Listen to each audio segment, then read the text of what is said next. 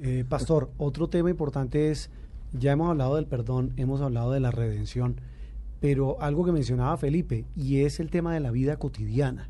Uno muchas veces eh, confunde o mezcla sus angustias profesionales, laborales, económicas, emocionales, eh, con una lejanía de Dios.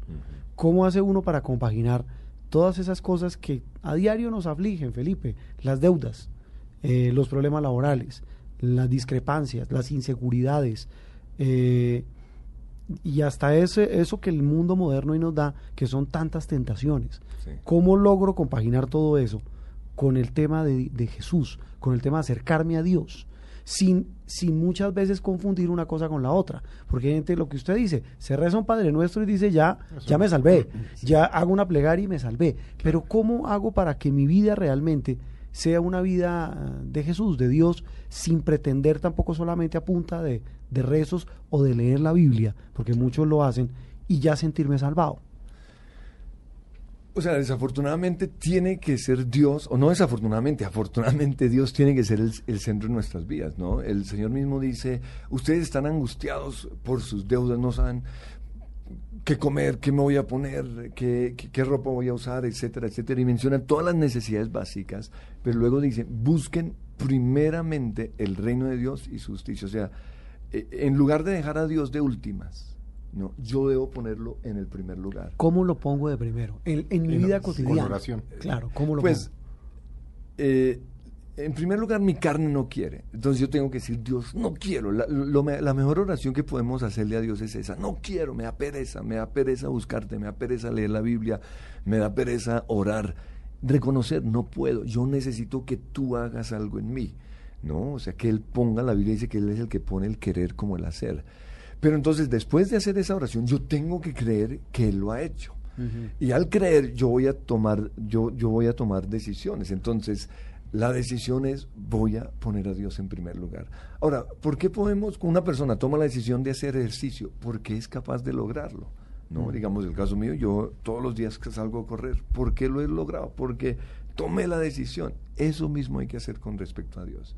No hay que ser igual de, de decididos. Y en, en, la vida hay que ser decididos para todos. Usted terminó su carrera, usted viene todos los días al trabajo porque porque tomó la decisión. Lo mismo tiene que suceder con Dios.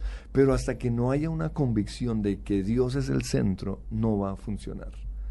¿no? Entonces hay que, hay que tener esa convicción. Yo, obviamente yo ya lo entendí, me costó mucho trabajo entenderlo de golpe, de golpe Estoy en el curso. no, sí, A, mí me toca muchas veces aquí regañar amistosamente a, a Juan Roberto cuando lo veo ahí como flaqueando, le va a ver, ¿no? Empezando por no maldecir. Exacto, que uno no maldice. No maldiga nunca. No.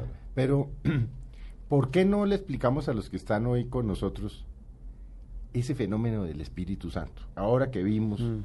Que yo de alguna manera hice mofa pues ahí con la elección del Papa, porque primero los vi a todos estos cardenales en unas negociaciones complicadísimas y luego dijeron que es que el Espíritu Santo les dio el nombre del Papa, pero bueno.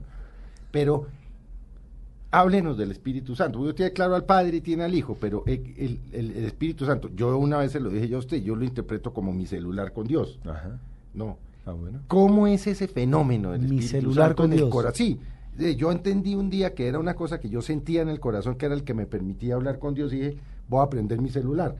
Yo le hice esa interpretación, yo se la hice, tal vez de desquiciado, de loco.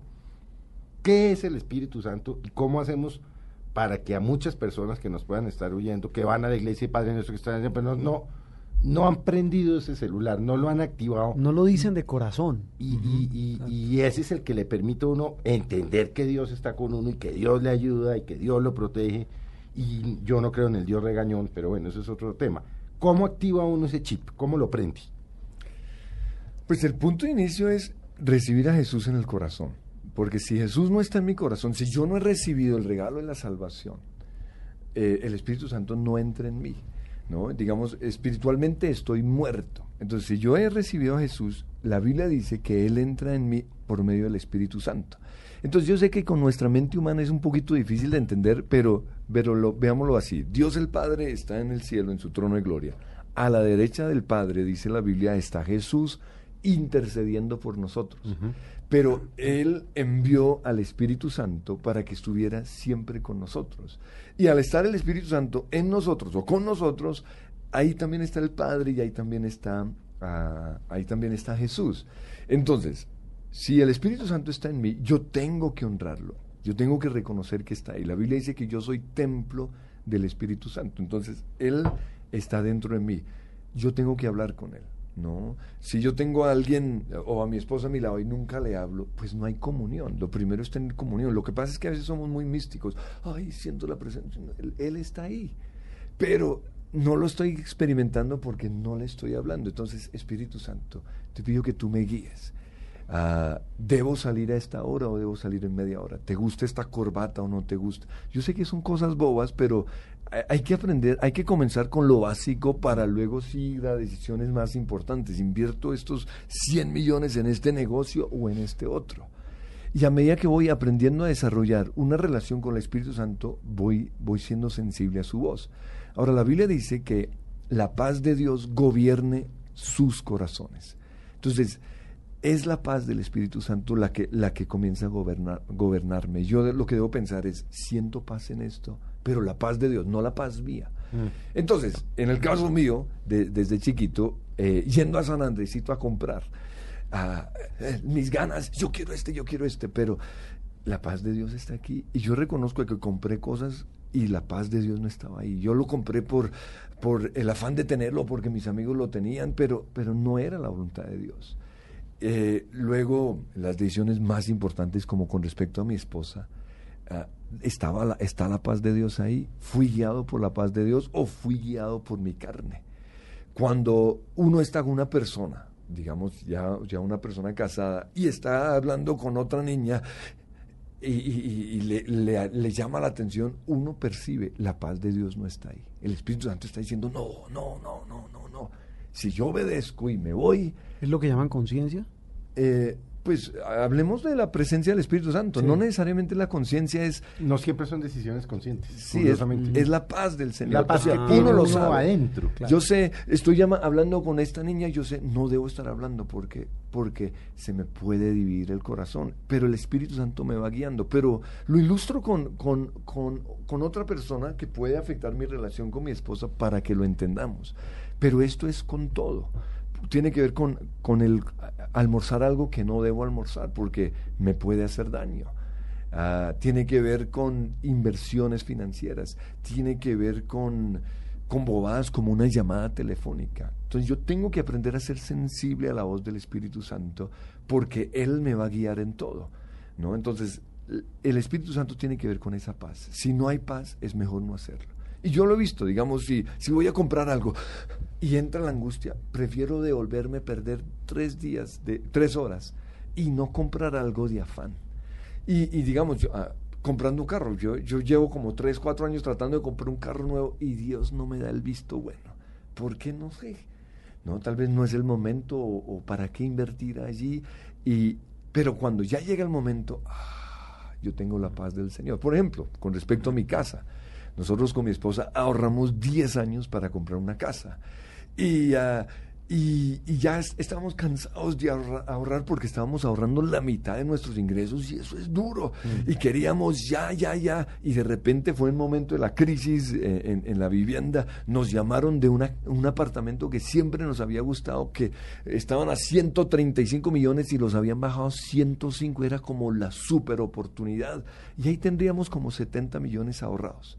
Y entonces pensamos que nos presten por acá, que nos presten por allá, y ya íbamos a invertir. Yo recuerdo que estábamos sobre la mesa listos para firmar, y, yo no tenía paz. Y mi Algo lo iluminó. y mi esposa me dice, yo no tengo paz. Entonces dijimos, no, eh, vamos a esperar un día más. Y salimos de allí y sentimos gozo. Ahora, gozo, perdimos cipote negocio, pero era el gozo de haber obedecido al Espíritu Santo. Y yo recuerdo que con mi esposa hablamos y, y, dijimos, bueno, que esto es lo que queremos, era un apartamento o queremos una casa. Y nos dimos cuenta, nos estábamos desviando de lo que Dios quería. Pasaron otros tres, cuatro años. Y de repente sentimos, de parte de Dios, es el momento. Y la casa, las casas que siempre quisimos, el Señor nos dijo, o sea, el sentir fue ese, vayan y golpeen en cada casa. Y fuimos golpeando casa por casa. Y porque ninguno estaba a la venta y de repente una señora dice, ah, bueno, pues yo estoy endeudada, pues se lo vendo. Y teníamos gozo, teníamos paz, no teníamos angustia. Por eso supimos que esa era la voluntad de Dios. ¿Usted todas las decisiones de su vida se las consulta a Dios? O a veces no las consulto, pero me dejo guiar por la paz del Señor. ¿Cómo es dejarse guiar por la paz del Señor? O sea, si no tengo paz, no lo hago. Es que uno lo sabe, Juan Roberto.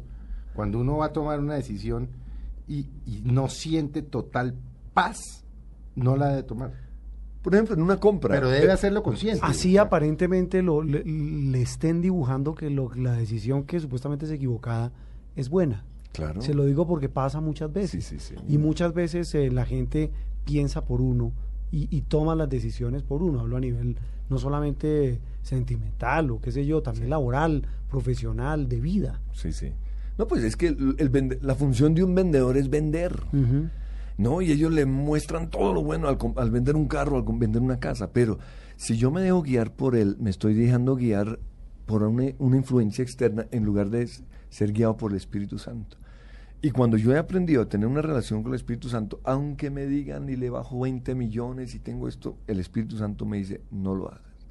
En ese momento no lo entiendo. Cinco años después me doy cuenta, ah, claro. Por ejemplo, para ilustrar casos de la vida real de Colombia, lo de DMG, cuánta gente no se dejó encarretar. Y, y, nosotros... De eso tan bueno no dan tanto, sería la moraleja. Bueno, una persona razonando pensaría así, pero muchos no. Y yo recuerdo que en la iglesia Dios me mostró, y yo lo prediqué tal vez en enero, no se dejen engatusar. Y hablamos claramente, pero no nos oyeron. Ya cuando salió toda la luz, muchos, incluso cristianos, perdieron millones. Pero Dios les dijo y ellos no oyeron. ¿No? Entonces, a, veces Dios usa la paz interior o a veces Dios usa aún personas en, dando una palabra profética o predicando o algo así y nosotros tenemos que oírlos.